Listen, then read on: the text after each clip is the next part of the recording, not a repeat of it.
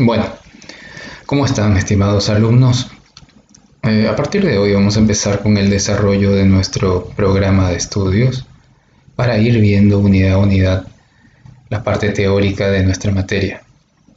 En este caso vamos a desarrollar la unidad 1.1 de nuestro programa.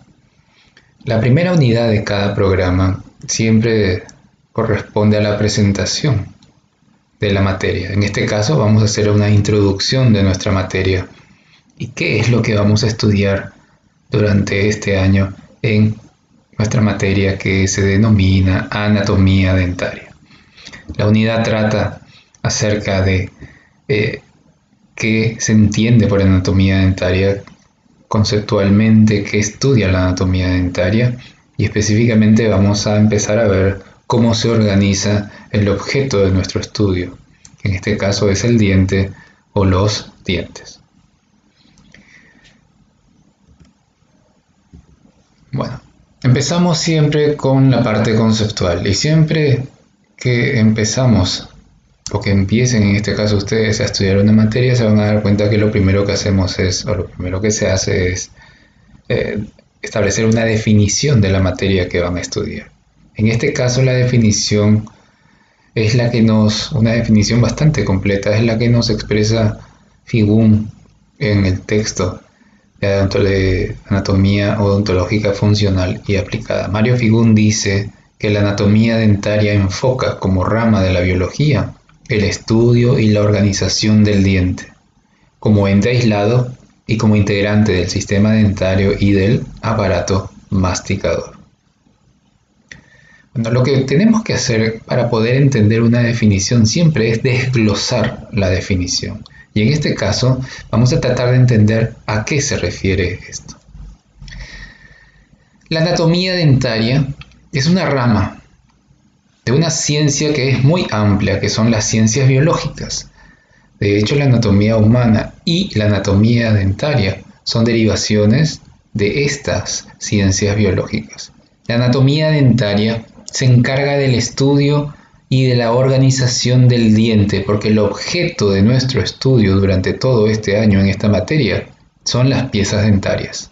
Estudia cómo se organizan las piezas dentarias.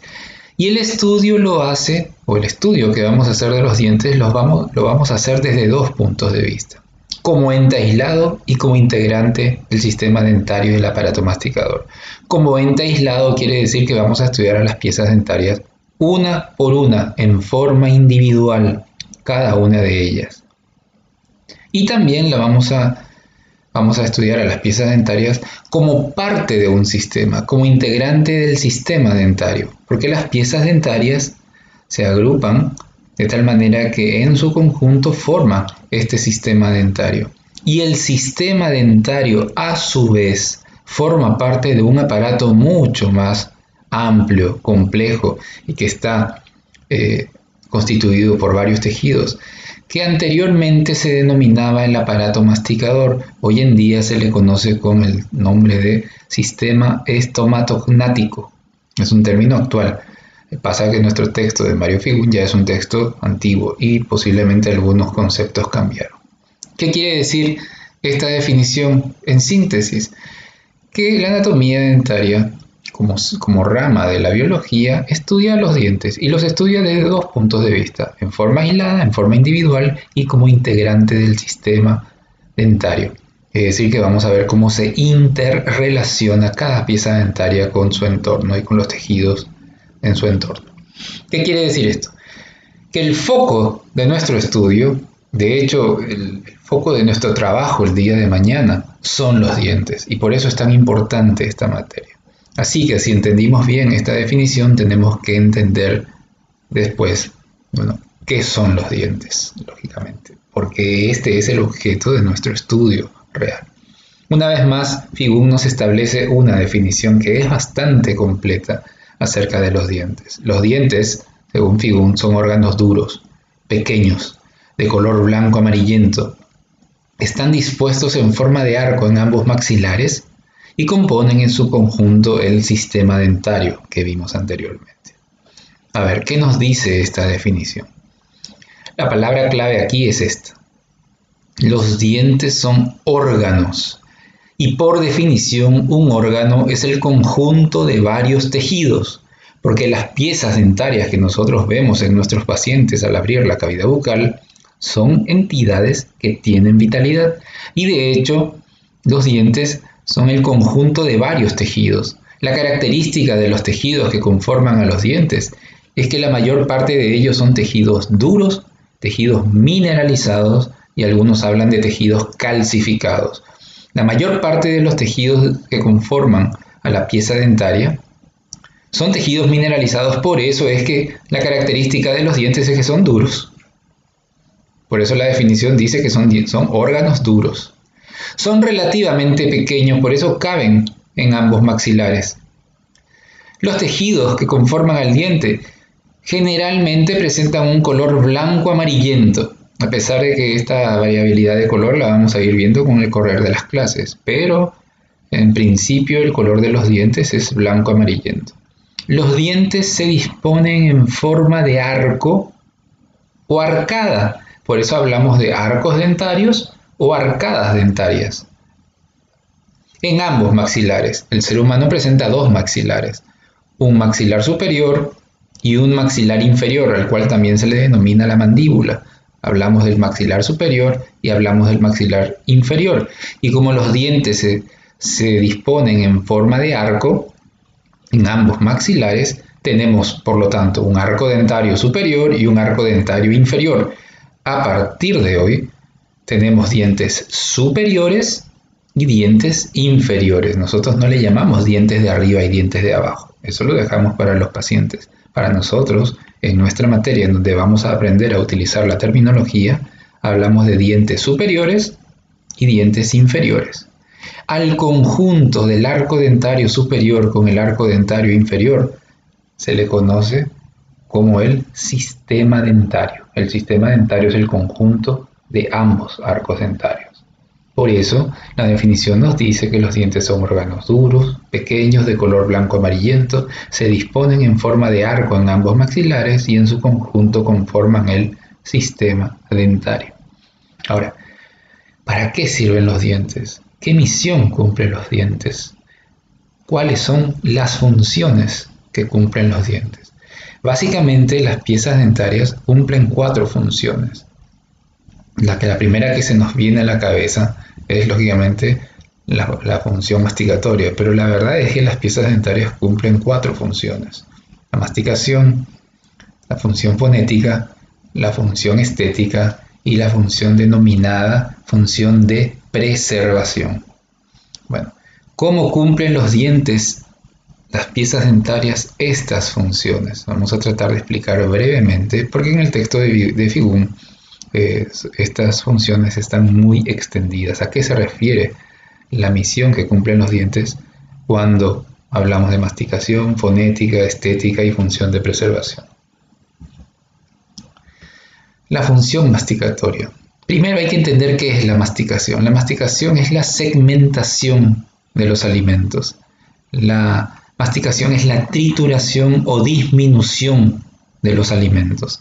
La premisa según Figún, establece que los dientes producen la segmentación de las partículas alimenticias, para lo cual deben vencer la resistencia que éstas oponen. Bueno, ¿qué se entiende y cómo actúan las piezas dentarias en la masticación? Los alimentos, al ser incorporados en la cavidad bucal, tienen que ser disminuidos, porque la cavidad bucal es la primera parte o la primera porción de un tracto muy complejo que es el tracto o aparato digestivo. Y en la cavidad bucal, los alimentos, cuando, están, cuando ingresan en la cavidad bucal, tienen que ser, tienen que ser disminuidos, porque en, calidad eh, de volumen grande no pueden ser deglutidos ni mucho menos ser digeridos. Entonces, ¿qué pasa en la cavidad bucal? En la cavidad bucal los alimentos tienen que ser disminuidos, tienen que ser segmentados.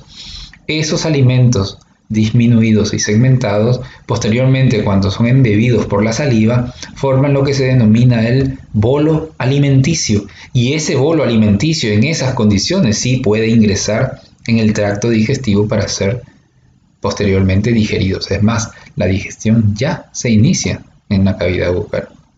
¿Cómo actúan las piezas dentarias? Los dientes no se mueven.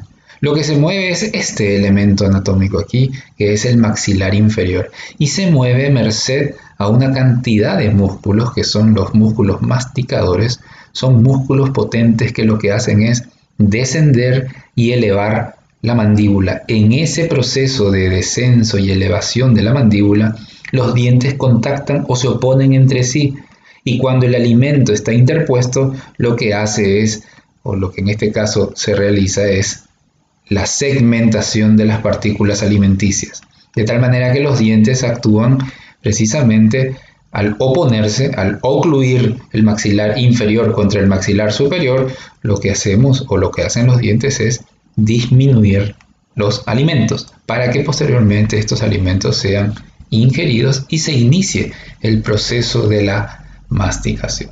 Hay un concepto errado que dice que los dientes del sector posterior solamente se encargan de la masticación. No es así.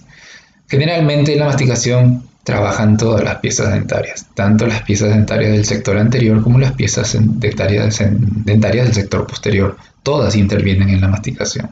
Por eso es importante entender que todos los dientes trabajan durante este proceso tan complejo. Por eso los dientes, gracias a estos músculos masticadores y merced a este mecanismo, producen la segmentación, disminución o trituración de los alimentos, venciendo, en este caso, los músculos y la fuerza que se produce en la masticación, la resistencia que oponen los alimentos. De esa manera, el bolo alimenticio, los alimentos, pueden ser deglutidos y posteriormente digeridos. A eso se refiere la masticación.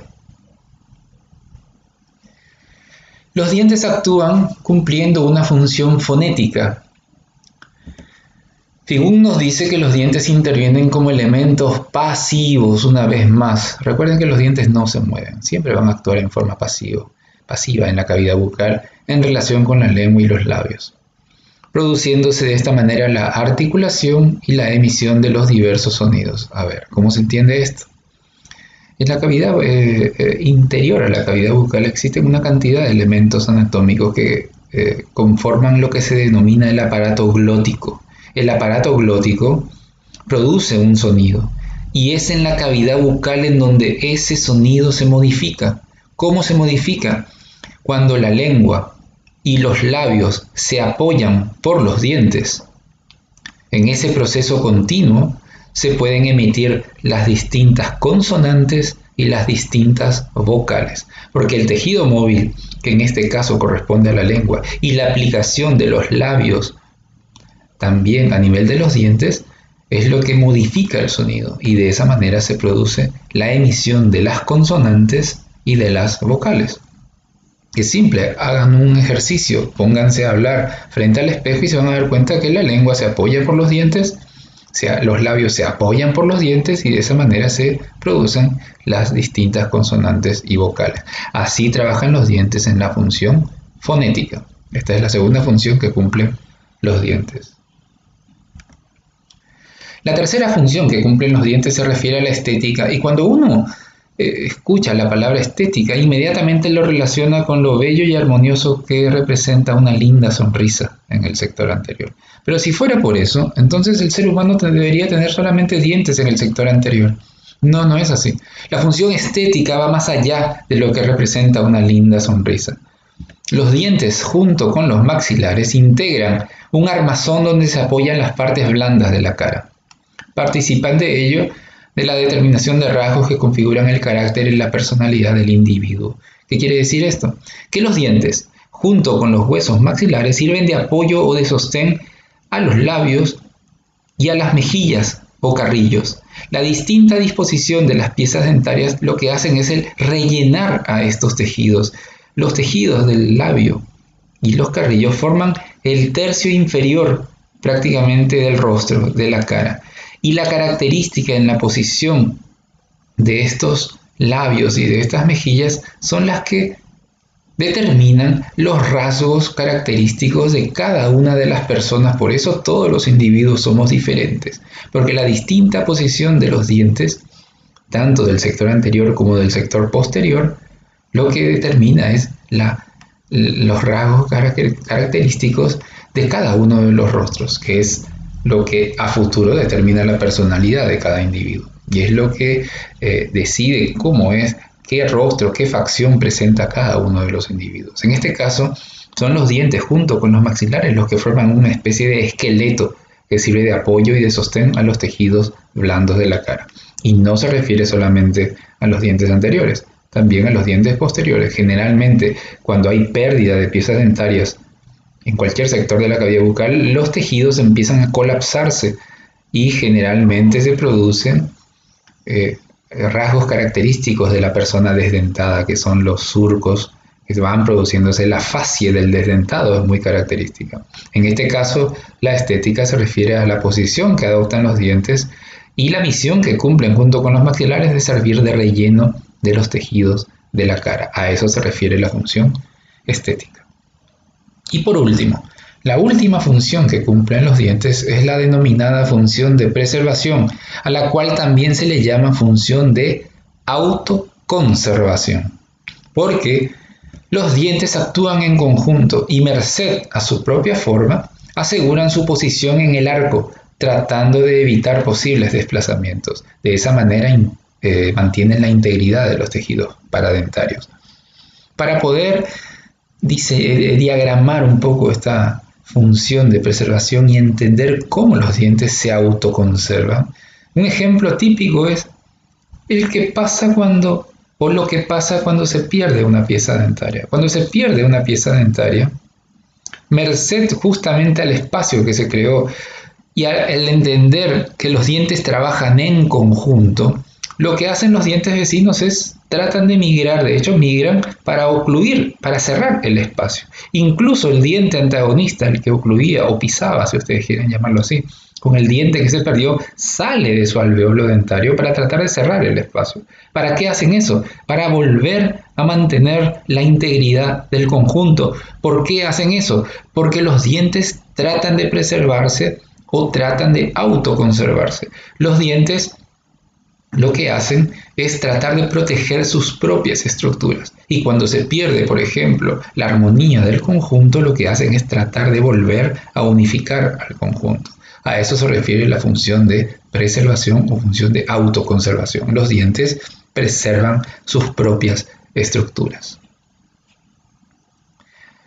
A ver, si bien es cierto, los dientes cumplen cuatro funciones, la función estética, la función fonética, la función masticatoria y la función de preservación, hay que entender que no existe una función que sea más importante que otra. Porque para nuestros pacientes, aparentemente los dientes solamente sirven para masticar. Hoy y a partir de hoy entendemos que los dientes cumplen también una función fonética, una estética y de preservación. Y cuando el conjunto armónico de las piezas dentarias se pierde, cuando hay ausencia de una pieza dentaria, se alteran las cuatro funciones porque no es lo mismo masticar con 32 dientes y hacerlo con 30 dientes, se pierde la eficiencia masticatoria. Generalmente, cuando faltan piezas dentarias, lo que hacemos es, o lo que el organismo hace es tratar de adaptarse y la lengua se mueve en distintos sentidos para tratar de cubrir esa función fonética. Hay un proceso de adaptación, pero no es la fonética no es igual en ausencia de una pieza dentaria. La función estética, y no me refiero al perder una pieza dentaria, lo chocante que representa perder una pieza dentaria desde el punto de vista visual, sino que los tejidos van perdiendo ese sostén y empieza a arrugarse, entre comillas, el rostro. Y la función de preservación, porque a mayor cantidad de dientes el conjunto se mantiene estable. Cuando faltan piezas dentarias, los dientes, al iniciar ese proceso de migración, lo que hace es eh, aumentar el peligro de los tejidos que se encuentran posicionando esos dientes. Por eso es que hay que valorar la presencia de todas las piezas dentarias en la cavidad bucal y cuando se pierde una pieza dentaria se alteran las cuatro funciones. La misión del odontólogo de ustedes a futuro es tratar de mantener la integridad de cada pieza dentaria y sobre todo comparar un diente con un dedo de la mano. Cuando falta, por ejemplo, un dedo de la mano, posiblemente el ser humano se adapte a trabajar con cuatro dedos, pero no es lo mismo funcionar con cuatro dedos en una mano y hacerlo con cinco dedos. Por eso es que hay que tratar de preservar la salud de nuestras piezas dentarias en nuestros pacientes. Bueno, una vez que entendimos esto, ya podemos entender que hay que valorar la salud de las piezas dentarias. Vamos a continuar. A ver, el sistema dentario humano es un sistema al cual se le denomina bifiodonte. La dentición humana de hecho es bifiodonte. El término es raro, pero es simple. ¿Qué quiere decir bifiodonte? Que presenta dos denticiones, porque el ser humano presenta dos denticiones. Una dentición inicial, una dentición primaria, a la cual también se le denomina dentición temporaria, porque los dientes de esta dentición estarán un determinado tiempo en la cavidad bucal. A la dentición primaria o temporaria comúnmente se le denomina la dentición de leche. ¿Por qué? Porque los dientes de esta dentición presentan un color blanquecino, blanco azulado, por eso se le denomina dientes de leche. La dentición primaria arranca desde los 6 meses de vida aproximadamente hasta que aparece en la cavidad bucal o erupción en la cavidad bucal el último diente primario o temporario a los 24 meses. Generalmente esta dentición va hasta los 12 o 13 años de edad y estos dientes temporarios son reemplazados por una segunda dentición, que es la dentición secundaria o permanente. Permanente ya nos dice que estos dientes de la segunda dentición ya permanecen en la cavidad, en la cavidad bucal y no son reemplazados. Los dientes permanentes reemplazan a los dientes temporarios. El reemplazo se produce eh, por tiempos. Ah, el, reemplazo no es arbitrario, sino que hay un orden establecido en el cual estos dientes permanentes reemplazan a los dientes temporarios. A ver, lo primero que entendemos, la dentición permanente generalmente arranca a los 6 años de edad con la erupción del primer diente permanente y va hasta los 18 años en donde erupciona el último diente permanente, que es el tercer molar. Quiere decir que en la vida del ser humano hay un periodo de tiempo comprendido entre los 6, entre los 6 y los 12 años aproximadamente, en donde en la cavidad bucal vamos a encontrar dientes temporarios y dientes permanentes. Pero básicamente las denticiones son dos, una dentición primaria o temporaria y una dentición secundaria o permanente. ¿En qué se diferencian estas dos denticiones? Vamos a ir por partes. La dentición temporaria consta de 20 piezas dentarias en su totalidad. Estas 20 piezas se distribuyen 10 en el arco superior y 10 en el arco inferior. Quiere decir que la dentición temporaria consta de 10 dientes superiores y 10 dientes inferiores. Son 20 dientes temporarios en una dentición eh, primaria completa. La dentición permanente es una dentición más compleja y el primer o la primera diferencia que vamos a encontrar entre ambas denticiones pasa por el número, porque la dentición permanente consta de 32 piezas dentarias en su totalidad. Los dientes primarios eran 20, la dentición permanente ya consta de 32 piezas dentarias. Estas 32 piezas se distribuyen en 16 en cada arco dentario. Son 16 dientes superiores y 16 dientes inferiores. Así que la primera gran diferencia entre ambas denticiones pasa por el número. ¿eh? Son 20 dientes primarios y 32 dientes permanentes.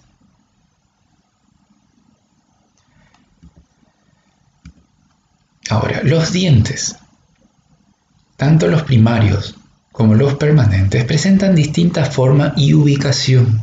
Y gracias a la ubicación y a la forma que presentan, es que en anatomía dentaria nosotros lo que hacemos es diferenciar a estas piezas dentarias por grupos y vamos a agrupar a las piezas dentarias.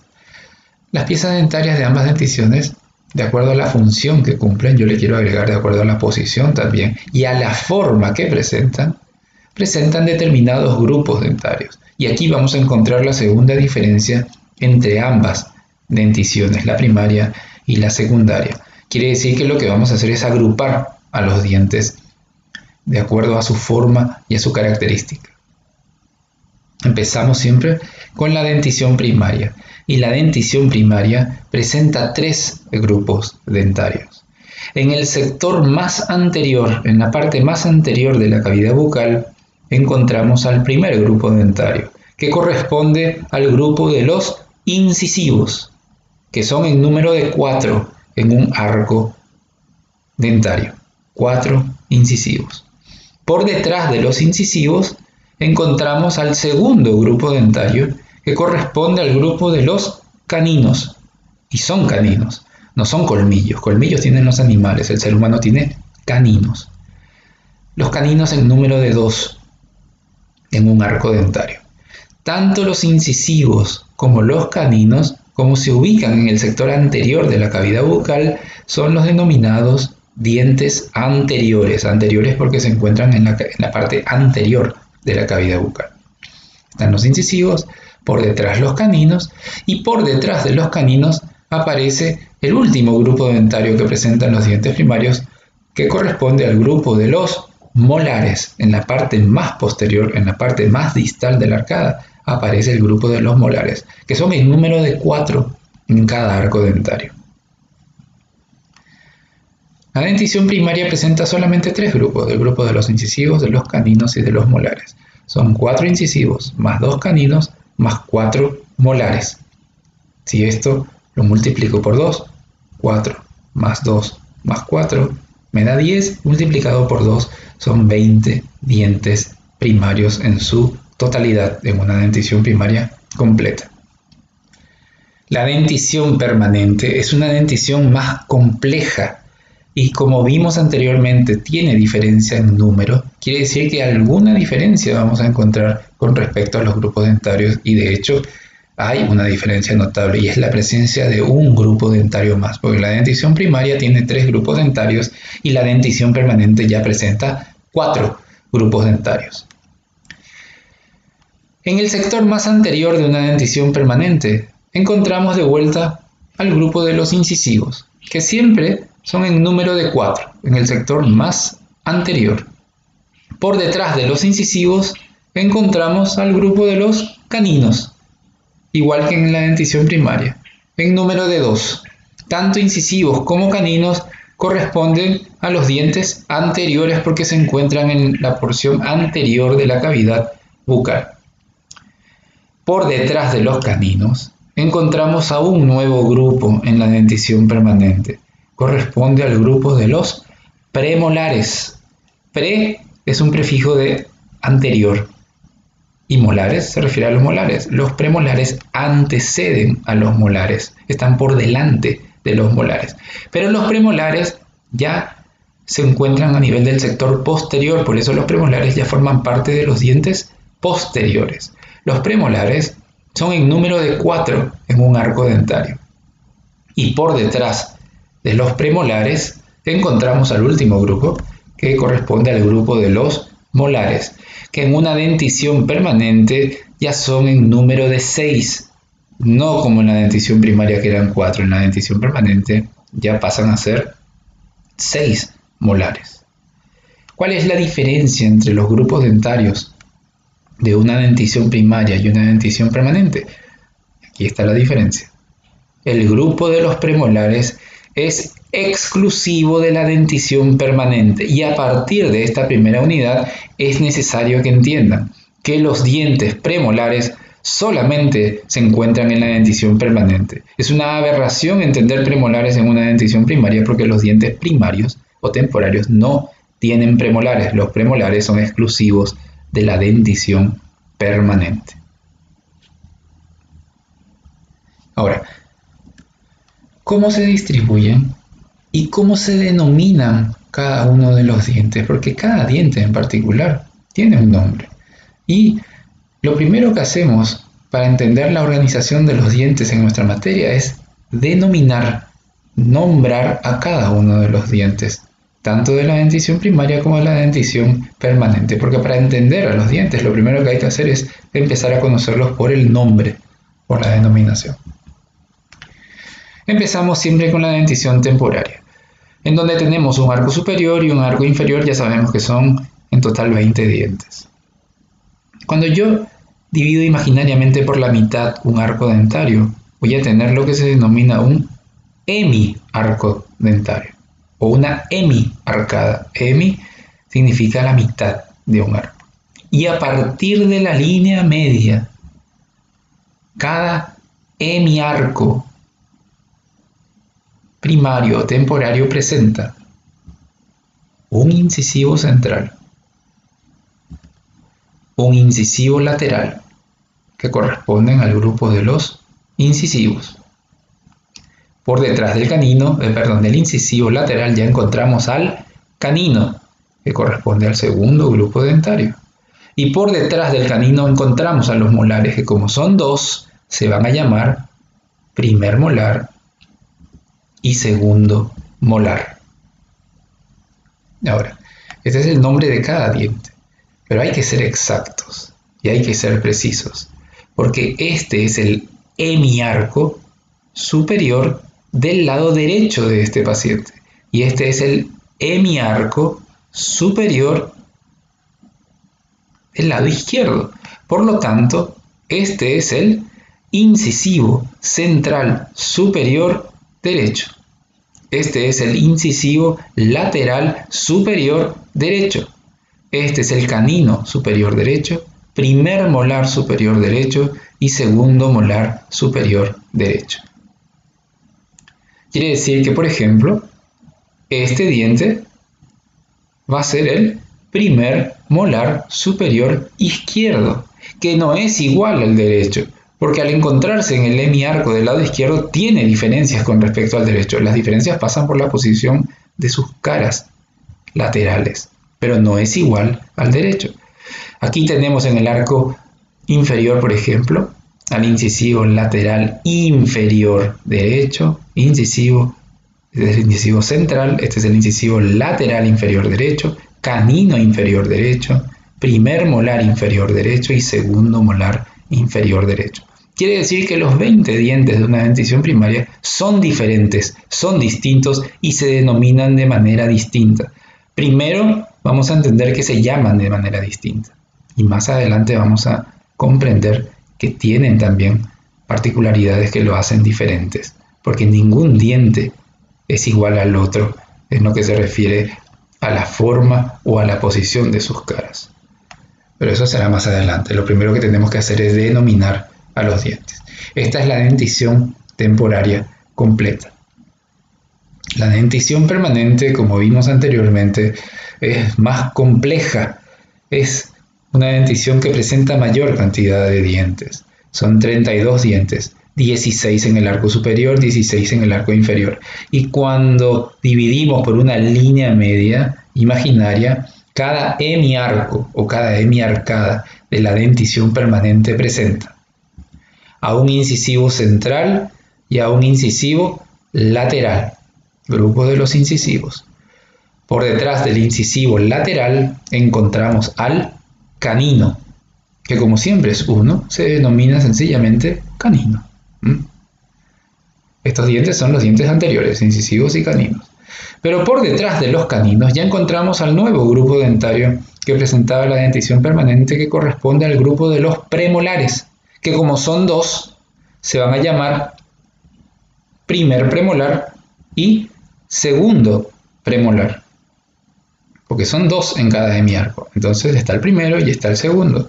Y por detrás de los premolares encontramos al grupo de los molares, que como son tres, se van a llamar primer molar, segundo molar y el tercer molar o la denominada comúnmente muela de juicio, porque este tercer molar es un diente que erupciona recién a partir de los 17 a 18 años de edad y generalmente se piensa que a esa edad uno tiene, empieza a tener juicio, y por eso comúnmente la muela de juicio corresponde al tercer molar. Es un diente que con las generaciones futuras ya no va a aparecer más en la cavidad bucal. Es más, la mayor parte del tiempo este tercer molar ya no tiene espacio para erupcionar.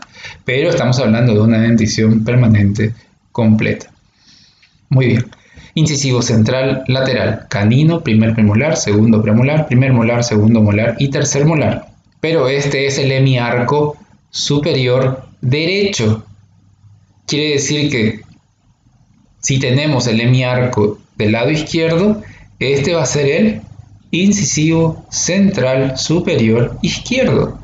Incisivo lateral superior izquierdo. Este es el canino superior izquierdo.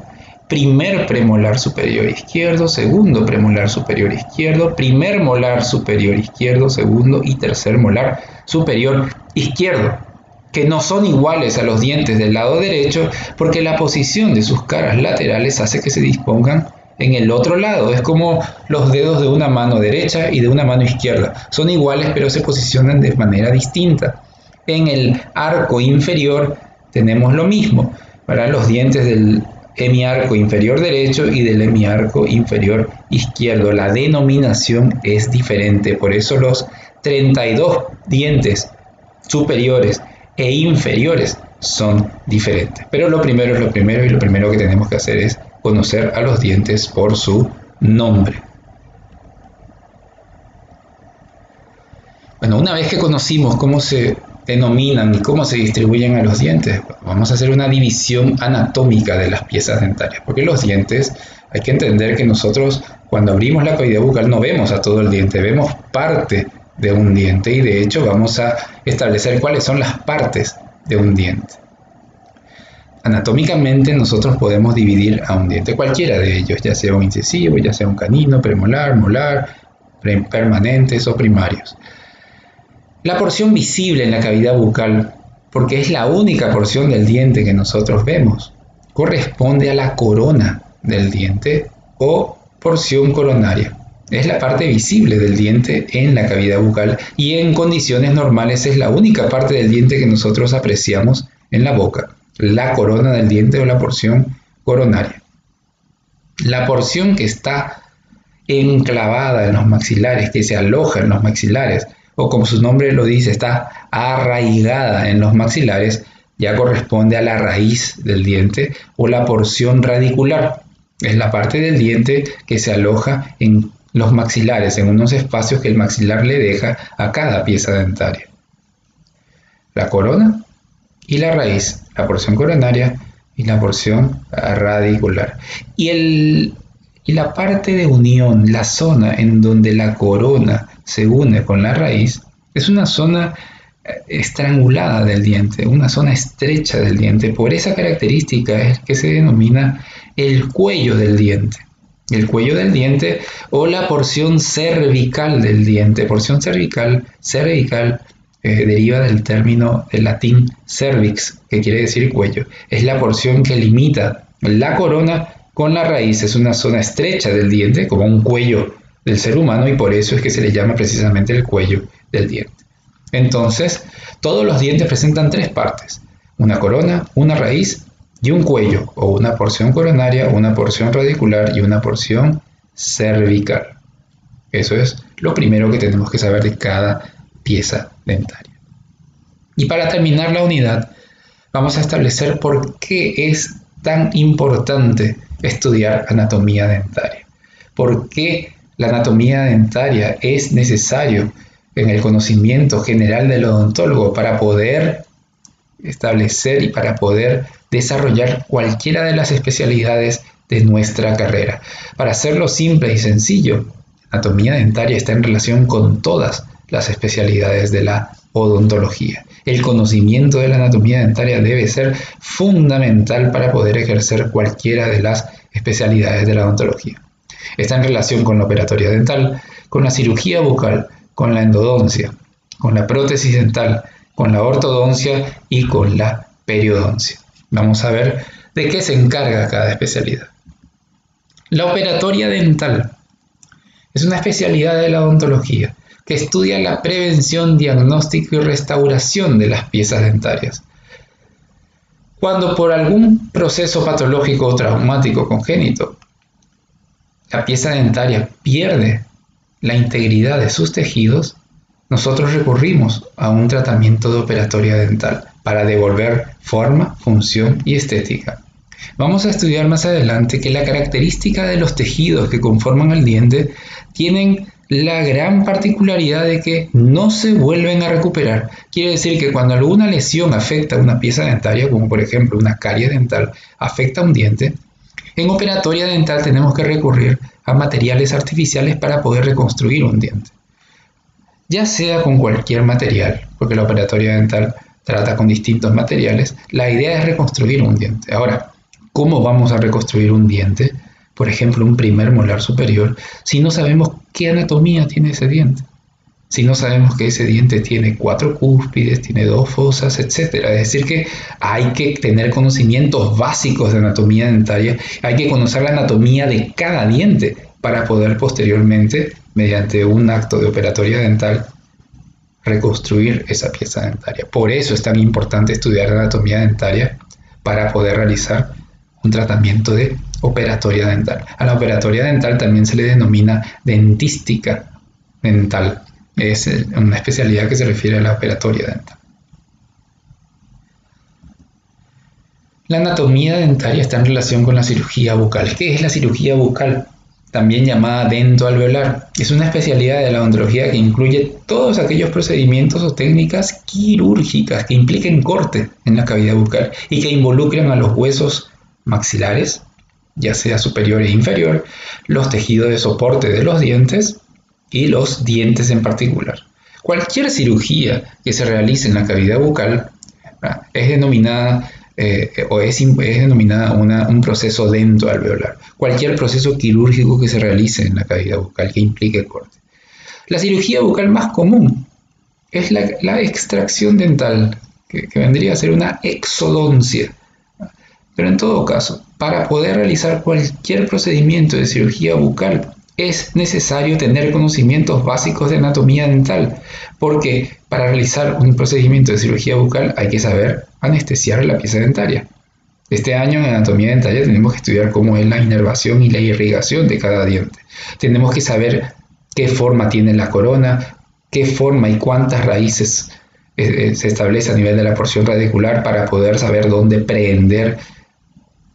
la pieza dentaria, hay que conocer cómo es la parte de los tejidos de soporte y todo eso se estudia en anatomía dentaria. Así que mal podríamos realizar un procedimiento de cirugía bucal si no tenemos conocimientos básicos de cirugía bucal.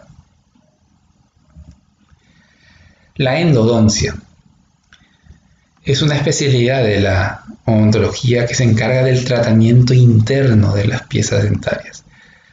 El término sale de endo, que se refiere al interior, y doncia, que se refiere al diente, a un tipo de tratamiento que se realiza en odontología y que básicamente consiste en la extirpación de la parte interna, de la parte vital de la pieza dentaria, y el posterior relleno y sellado de la cavidad pulpar se realiza como un material inerte. Es comúnmente denominado el tratamiento endodóntico tratamiento de conducto, aunque es mal llamado tratamiento de conducto porque la endodoncia trabaja no solamente a nivel de los conductos, sino también a nivel de la parte más, eh, más superficial de los conductos. Ahora, para tener o para poder realizar cualquier endodoncia es necesario saber cómo es la anatomía externa primero para poder acceder a los conductos. Hay que saber cuántas raíces tiene el diente, cuántos conductos tiene el diente. Es, que, es decir, que hay que tener conocimientos acabados de anatomía dentaria para poder realizar cualquier procedimiento endodóntico. Por eso la relación tan estrecha entre la endodoncia y la anatomía dentaria. La prótesis dental, también denominada prostodoncia o en términos genéricos rehabilitación bucal, es una especialidad de la odontología que tiene por objeto restituir parte de un diente, uno o más dientes y tejidos vecinos y la finalidad de este procedimiento es devolver estética y función y para ello la prótesis dental utiliza medios artificiales. Cuando por alguna razón una pieza dentaria ha perdido gran parte de su estructura, cuando por alguna razón se ha perdido una pieza dentaria o varias piezas dentarias, y sabemos ahora que los dientes no se vuelven a regenerar, ni siquiera sus propios tejidos se vuelven a regenerar, es necesario utilizar un material artificial. ¿Para qué? Para poder reconstruir a la pieza dentaria en forma gradual. Cuando, para poder devolver una pieza dentaria si sabemos que no se vuelve a regenerar. Para poder restituir gran cantidad de piezas dentarias si el paciente las ha perdido. En eso consiste la prótesis dental. En la especialidad de la odontología que tiene por objeto devolver a los tejidos perdidos y a los dientes cuando se han perdido. Ahora, difícilmente podríamos hacer un tratamiento de prótesis si no sabemos cuántos dientes tenemos, cómo se posicionan los dientes, qué anatomía tienen los dientes, es decir, que hay que tener conocimientos básicos de anatomía dentaria para poder realizar esta especialidad. Es una relación también muy estrecha de la anatomía dentaria con la prótesis dental. La ortodoncia es una especialidad de la odontología que se encarga de estudio, prevención y diagnóstico, tratamiento de las anomalías de forma y posición, relación y función de las estructuras dento-maxilofaciales. Cuando las piezas dentarias no se ubican en posición, cuando hay anomalías en la posición de las piezas dentarias, recurrimos a un tratamiento ortodóntico. La idea es volver a posicionar a las piezas dentarias en su debido lugar para que puedan cumplir sus funciones normales. La ortodoncia generalmente utiliza una aparatología para poder generar fuerzas e ir posicionando los dientes en su debido lugar. Ahora, difícilmente podríamos realizar un tratamiento ortodóntico si no conocemos cómo se posicionan los dientes, qué forma tienen que adoptar los dientes de cada uno de los grupos a los que corresponde, cómo ocluyen los dientes, cómo se orientan los dientes y todo eso es lo que vamos a estudiar este año en anatomía dentaria. Por último, la anatomía dentaria está en relación directa con la periodoncia. ¿Qué es la periodoncia? Es una especialidad de la odontología que estudia la prevención, diagnóstico y tratamiento de las enfermedades que afectan a los tejidos que dan soporte a los dientes. La idea es mantener a la salud, función y estética de estos tejidos y los tejidos que se encuentran alrededor, porque los dientes están sujetos en los maxilares gracias a una cantidad de tejidos que les sirven de soporte. El diente no está pegado al hueso, el diente está unido entre comillas al hueso por una cantidad de tejidos que sostienen al diente. A esos tejidos se les llama tejidos de sostén del diente o tejidos periodontales. Y la periodoncia es una especialidad que trata a estos tejidos que sostienen al diente, a los tejidos periodontales, por eso el término de periodoncia. En anatomía dentaria este año nosotros vamos a estudiar cuáles son esos tejidos periodontales, cuál es la característica normal de estos tejidos periodontales. Para poder el día de mañana realizar cualquier tratamiento periodóntico, tenemos que tener conocimientos básicos de anatomía dentaria en lo que se refiere a los tejidos periodontales. Y en conclusión, la anatomía dentaria está en relación con todas las especialidades de la odontología. El gran problema es que nuestra malla curricular anatomía dentaria la tenemos en el primer curso solamente. Y como se dieron cuenta, está en relación con todas las especialidades de la odontología. Así que la misión del estudiante de odontología en el primer curso es conocer acabadamente acerca de esta materia para poder realizar el día de mañana cualquier labor en lo que se refiere a cada especialidad de la odontología. Bueno, el material que yo les pasé a continuación es sencillamente una explicación que trato de hacerla en forma sencilla de nuestro texto base que es el texto de anatomía odontológica funcional y aplicada que ya pasé a nivel de la plataforma. ¿eh? Solamente un capítulo es el que nosotros utilizamos en este texto, que es el capítulo 8 que trata acerca del sistema dentario. No todo está ahí, pero la gran parte de la información la van a encontrar ahí. Aparte de eso, como siempre, yo siempre les muestro textos de consulta si alguno de ustedes puede acceder a estos textos de consulta, a pesar de que no existen grandes variaciones en los conceptos, pero nuestro texto base siempre es este texto, el de anatomía ontológica funcional y aplicada, en donde van a encontrar la mayor parte de la información. Bueno, espero que les haya servido y que, les, que puedan utilizar la información que tenemos a continuación. La idea es tratar de establecer eh, estos tipos de explicaciones para que la parte visual no les sea solamente eh, eso solamente algo que ustedes vean. Por eso yo voy a tratar de explicar cada una de las clases para que puedan comprender mejor y quedo a las órdenes de cada uno para cualquier consulta. Muchísimas gracias.